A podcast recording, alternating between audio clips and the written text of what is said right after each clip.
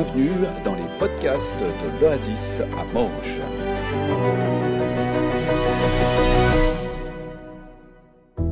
J'espère que vous êtes en pleine force matin. Petite vidéo d'intro, peut-être qu'un grand nombre de vous l'ont déjà vu passer, là, fait un peu euh, le tour euh, à plein d'endroits. C'était un extrait d'une chronique un peu humoristique qui avait été fait par David Castello-Lopez euh, sur une émission de la RTS qui présentait les montres de luxe, le fait d'avoir des montres de luxe, des montres suisses, comme un bien positionnel, un élément pour montrer à tout le monde, dire, c'est pas le cas, elle vaut pas grand-chose celle-là, j'ai de l'argent, je possède des thunes, pour montrer aux autres, moi je suis bien financièrement, moi j'ai réussi. Aujourd'hui on va parler d'argent, on va parler de thunes, de fric, on appelle ça comme on veut. Est-ce que l'argent, c'est bien d'en avoir? C'est bien d'avoir de l'argent. Ou est-ce que c'est pas bien? Est-ce que c'est bien d'avoir de l'argent jusqu'à un certain point, puis si on en a trop, c'est mal? Puis c'est quoi avoir trop d'argent? Puis est-ce que Dieu, il aime l'argent? On peut se poser beaucoup de questions. Puis la thématique de l'argent et de Dieu et de la Bible, je pense qu'on pourrait faire un séminaire entier euh, de plusieurs jours là-dessus. Il, y a matière à parler. Mais alors pourquoi prendre ça un dimanche matin? Ça fait un certain temps que euh, euh, quelques personnes du conseil et puis aussi dans le groupe culte, on avait ce sujet à cœur. On s'est dit mais ce serait bien une fois d'en parler un petit peu. Et puis c'est également un sujet qui, euh, personnellement, me travaille pas mal et nous travaille avec Marina euh, depuis quelques temps, euh, notamment parce qu'on a rejoint cette année l'équipe des formateurs qui donnent la formation au mariage de la Ligue pour la lecture de la Bible. Et le premier cours qu'on a eu à préparer et à donner, c'était celui qui traitait de la question de l'argent, de la gestion de l'argent, des budgets, des finances. Donc le fait de s'y plonger, de se poser des questions, d'aller creuser, de devoir préparer un cours là-dessus, ben forcément ça nous remet en question, ça nous questionne quel est mon rapport à l'argent, comment je gère, comment je fonctionne, euh, comment je donne. Enfin voilà. Ce qui est intéressant, c'est quand on regarde dans la Bible, et déjà juste dans l'Ancien Testament, on voit que l'argent, les richesses, sont une bénédiction de Dieu. Il y a plein d'exemples, mais entre autres celui d'Abraham, voilà, qui avait énormément, et puis Dieu lui a permis, c'était un don, qu'il ait autant de richesses. Mais par contre, je ne suis pas en train de dire, et puis vendre un évangile de prospérité qui dit euh, que s'il est vrai que Dieu utilise l'argent, utilise les richesses pour bénir, c'est pas parce que je suis proche de Dieu ou parce que je vais obéir à Dieu que automatiquement j'ai une garantie qui va me dire ben euh, tu es proche de Dieu, tu obéis à Dieu, donc tu vas, être, tu vas devenir riche, donc tu vas avoir ces bénédictions-là. Dieu a aussi beaucoup d'autres manières de bénir.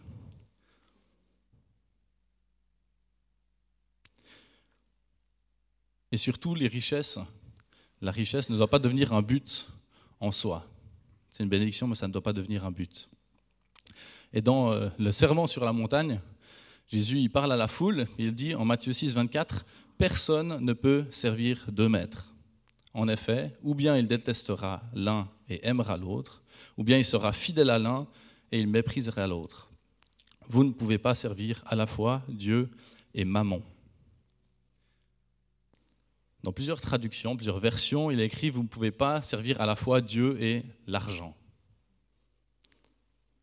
Mais même si certaines versions y mettent argent avec un A majuscule comme pour personnifier un peu euh, l'argent, euh, c'est une traduction qui manque un, tout petit peu de quelque chose. Parce que le texte n'est pas en train d'opposer Dieu et l'argent en disant ben, il y a Dieu d'un côté qui est bien, puis il y a l'argent qui est de l'autre côté qui est mal. Il est en train de dire c'est Dieu qui doit être notre maître, et puis il ne peut pas y avoir un deuxième maître. Et qui est Mammon? Mammon, c'est euh, une divinité araméenne, c'est un symbole euh, de richesse comme fondement du bonheur de la vie. C'est euh, une forme d'idolâtrie finalement de l'argent, de ce que l'argent peut offrir comme sécurité face aux peurs qu'on peut avoir, peur du manque, peur de la mort, peur, enfin voilà, et puis qu'on s'attache aux richesses pour se donner sécurité. Et dans la vidéo, la petite vidéo d'introduction, euh, on voit clairement que là, le, là, maman, il est présent. Là, c'est lui, qui, lui qui est maître. Et puis, la richesse devient un but en soi. Et puis, trop, c'est jamais assez. Une fois qu'on commence dans cette, dans cette pente-là, généralement, c'est. Plus, plus on a, plus on a envie d'avoir, et puis plus on se dit qu'il faudrait en avoir plus.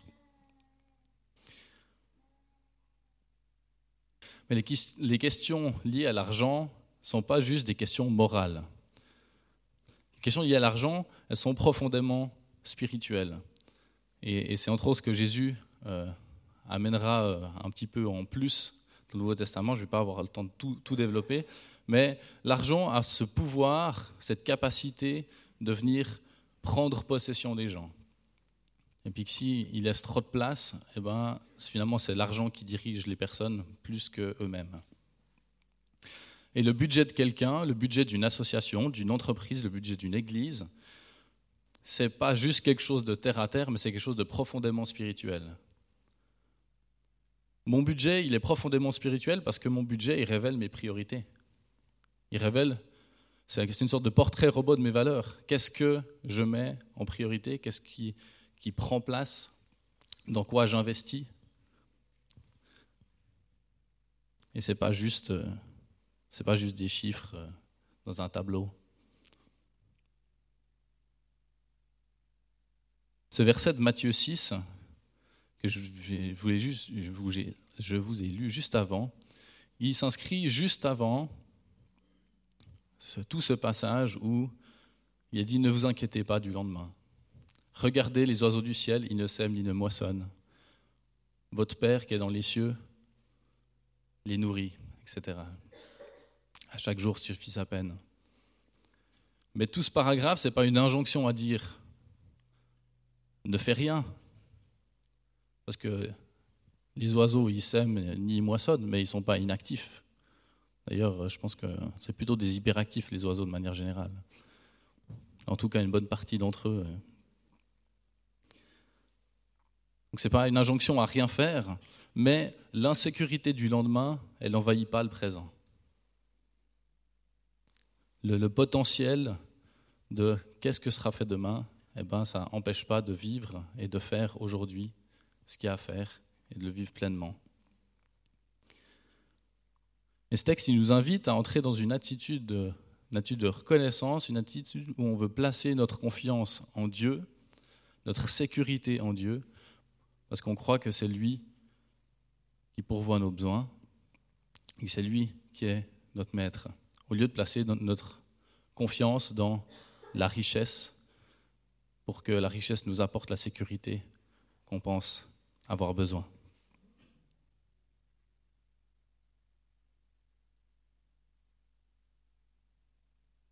Daniel Marguerat a écrit un livre intitulé Dieu et l'argent, euh, un livre très intéressant. Et puis, il a été aussi invité à deux soirées du Free College euh, sur cette thématique. Et puis, c'est des vidéos que vous pouvez euh, retrouver. C'est disponible. Donc, c'est très intéressant. Et dans les échanges, il y a une question que je trouve intéressante qu'il a dit. Il a dit la question à se poser, c'est pas vraiment qu'est-ce que tu fais de ton argent, mais qu'est-ce que l'argent fait de toi? Pas qu'est-ce que tu fais de ton argent, mais qu'est-ce que l'argent fait de toi.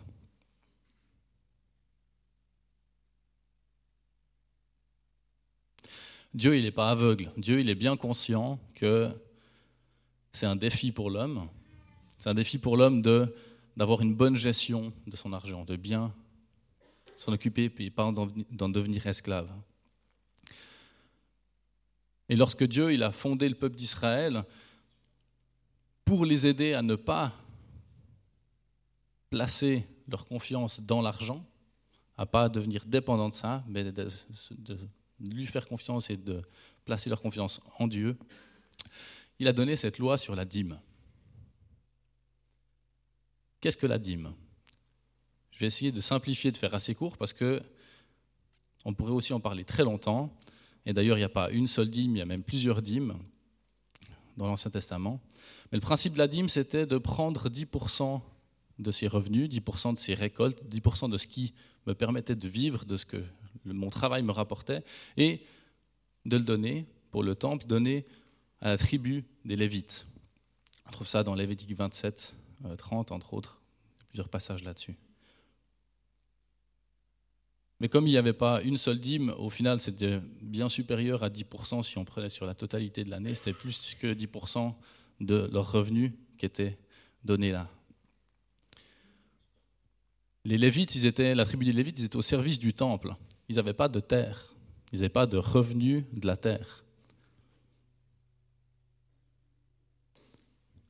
Et donc, la dîme, c'était le seul, leur seul revenu, leur seul gagne-pain pour vivre. Mais bien qu'ils étaient au service du temple et qu'ils recevaient cet argent qui provenait de la dîme, eux aussi devaient donner la dîme sur ce qu'ils avaient reçu.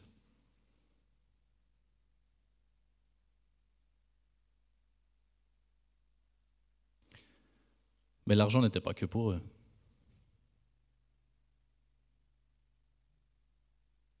Ils étaient responsables de cet argent qu'ils recevaient pour le, distribuer à cette tribu-là, mais cet argent était pour les besoins du temple, pour les fêtes sacrées et pour aider les pauvres, aider les veuves, aider les orphelins, aider les étrangers.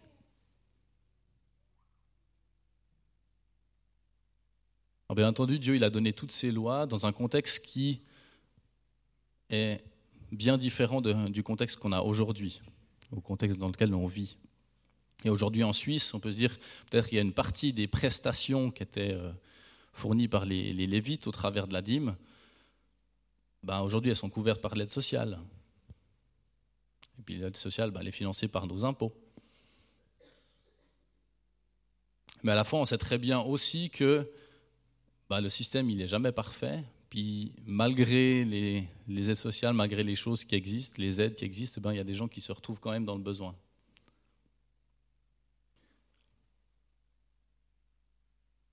Et pour ces personnes-là, peut-être que l'Église a un rôle aussi à jouer. Ou, personnellement, je peux aussi avoir un rôle à jouer. Alors, qu'est-ce qui est juste de donner? C'est pas à moi, ni je pense à personne, de vous dire combien, quel pourcentage de revenus vous devriez donner comme dîme à Dieu. Jésus, il a d'ailleurs fermement repris les scribes et les pharisiens qui se vantaient d'un légalisme extrême de la dîme, où ils allaient jusqu'à euh, donner la dîme des herbes aromatiques qui poussaient dans leur jardin. Donc je crois que la question, elle n'est pas sur euh, euh, quel pourcentage exact, combien, à quelle virgule je dois donner, est-ce que je donnais absolument un peu plus, un peu moins, ou plus tant de pourcents, enfin voilà. Je crois que ce n'est pas là le plus important. Le plus important, c'est dans notre motivation, notre motivation à donner. Et je me suis noté trois, trois motivations euh, pour euh, entrer dans un peu ce processus de donner la dîme. La première, c'est la compassion envers le prochain. Parce qu'au travers de la dîme, au travers de ce que je vais donner, que ce soit à mon église, que ce soit une œuvre chrétienne, un projet euh, qui fait avancer le royaume de Dieu, j'offre des ressources pour que des personnes soient touchées, impactées au travers des œuvres, des choses qui sont mises en place là où je donne cet argent. Et c'est mon prochain qui bénéficie de ce don-là. Une deuxième motivation, c'est la foi en Dieu, la confiance en Dieu. En choisissant, en choisissant de donner X% de ce que je gagne, X% de mes revenus, avant de savoir combien ce qui restera à la fin, c'est une marque de confiance en Dieu. C'est une marque de dire, ben, ce texte de Matthieu 6, où il dit, ne vous inquiétez pas du lendemain, ben, je veux croire que tu pourvois, et puis ce que je, ce que je reçois, eh ben, j'accepte de t'en donner une partie avant d'être déjà en train de tout calculer euh, qu'est-ce qui va rester une fois que j'aurai payé euh, ce que j'ai besoin ou ce que je pense avoir besoin pour vivre. C'est reconnaître que c'est Dieu mon maître. Que ce n'est pas l'argent ou maman qui devient le maître. Et une troisième motivation, c'est l'amour pour Dieu. L'argent, une histoire d'amour. Pour ceux qui avaient euh, lu le Memento, ils se sont peut-être posé la question, c'est quoi ce titre? Il a fallu un peu de temps jusqu'à ce que j'arrive au titre du... Comme motivation, l'amour pour Dieu. L'argent, une histoire d'amour. Et c'est sur ce point-là que j'aimerais m'attarder un tout petit peu. Lors du culte de baptême qu'on a eu le 15 octobre, je vous avais euh, parlé d'un livre, Un mois pour aimer l'essentiel, que si vous voulez euh, jeter un coup d'œil, vous, vous procurez, je vous encourage, c'est un super bouquin. Et j'ai découvert une perle dans ce bouquin sur le lien entre l'argent et l'amour pour Dieu. Tout ce texte reprend et ce, disons, le fil rouge, c'est un petit peu ce texte où euh, Jésus répond à la question d'un scribe de loi qui dit Mais c'est quoi le plus grand commandement? Il dit Tu aimeras le Seigneur ton Dieu de tout ton être, de toute ta pensée, de toute ta force, et ton prochain comme toi-même. Mais qu'est-ce que ça veut dire aimer Dieu de toute sa force? Aimer Dieu de toute sa force. De toute sa force, ça implique de l'action. Enfin, je ne sais pas comment vous vous imaginez si on vous disait de vous devez imager, faire euh, un Pictionary, vous devez dire la force, imaginer la force. C'est pas très statique, quoi. C'est ça bouge, il y a de l'action. On pourrait même dire qu'il y a de la transpiration. La vie de foi, ça ne se limite pas à une attente, une crainte, un temps de méditation, de pensée, de recueillement.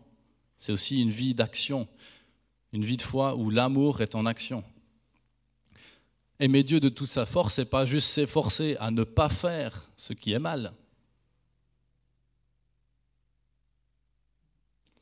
Une vie de foi, c'est aimer Dieu de toute sa force, et c'est bien plus efficace, c'est de s'efforcer à faire les choses qui sont bonnes, qui sont bien pour le royaume de Dieu. Et c'est d'ailleurs bien plus captivant de se dire, je me lance à faire des projets qui sont pour le bien, que de juste se dire, bon, je ne dois pas faire ça, je ne dois pas faire ça, je ne dois pas faire ça.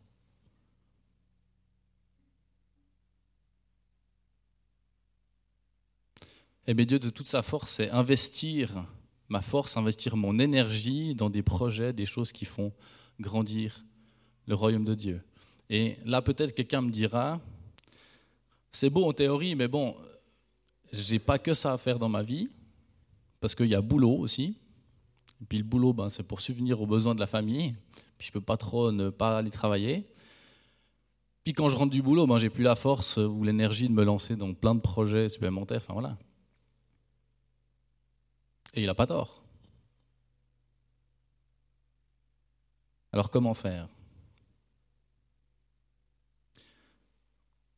Aimer Dieu de toute ma force, de toute mon énergie, c'est aussi l'aimer avec l'argent que me rapporte mon énergie. Dieu m'a permis de toucher un salaire grâce à ma force, grâce à mon énergie, grâce à la transpiration de mon travail. Je peux lui témoigner ma reconnaissance, mon amour, en lui donnant une partie de ce que j'ai gagné, de cette force, de cette énergie que j'ai déployée. Et j'aimerais vous lire une petite phrase de Gilles Geiser qui se trouve dans ce livre. Si tu utilises 10% de ce que cette énergie te fait gagner financièrement pour les redonner à des ministères ou des œuvres qui favorisent ce que Dieu aimerait voir fleurir sur la terre, alors tu participes de toute ton énergie à cette adoration. Je vais relire une fois. Si tu utilises 10% de cette énergie pardon, si tu utilises 10% de ce que cette énergie te fait gagner financièrement pour les redonner à des ministères ou des œuvres qui favorisent ce que Dieu aimerait voir fleurir sur terre, alors tu participes de toute ton énergie à cette adoration.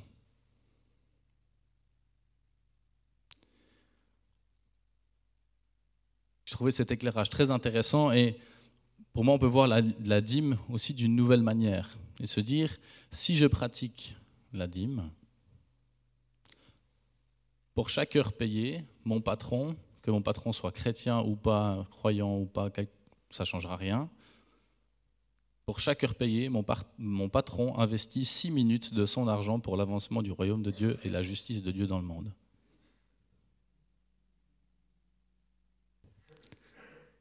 Pour chaque heure payée, mon patron investit six minutes de son argent pour l'avancée du royaume de Dieu et de sa justice dans le monde.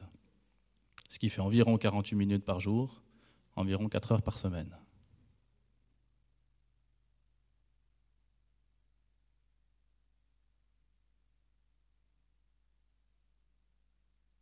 La dîme, c'est transformer mon énergie, ce que mon énergie me rapporte, pour que ça serve le royaume de Dieu.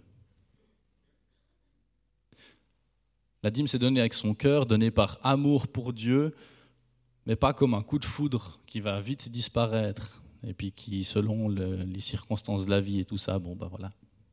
On sait que le coup de foudre, ça ne dure jamais euh, une éternité. Il y en a des plus ou moins longs, peut-être.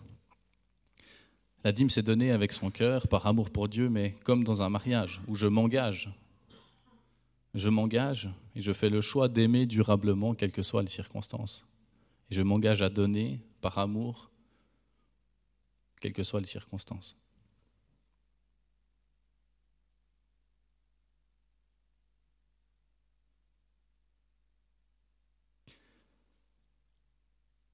Pour terminer, j'aimerais euh, vous inviter qu'on puisse prendre un temps de réflexion, de prière. Chacun puisse librement ouvrir son cœur, qu'on se laisse visiter par Dieu aussi, que Saint-Esprit vienne éclairer nos vies, visiter notre générosité, renouveler nos cœurs, notre façon d'aimer, notre façon de lui dire je t'aime, aussi au travers de notre argent.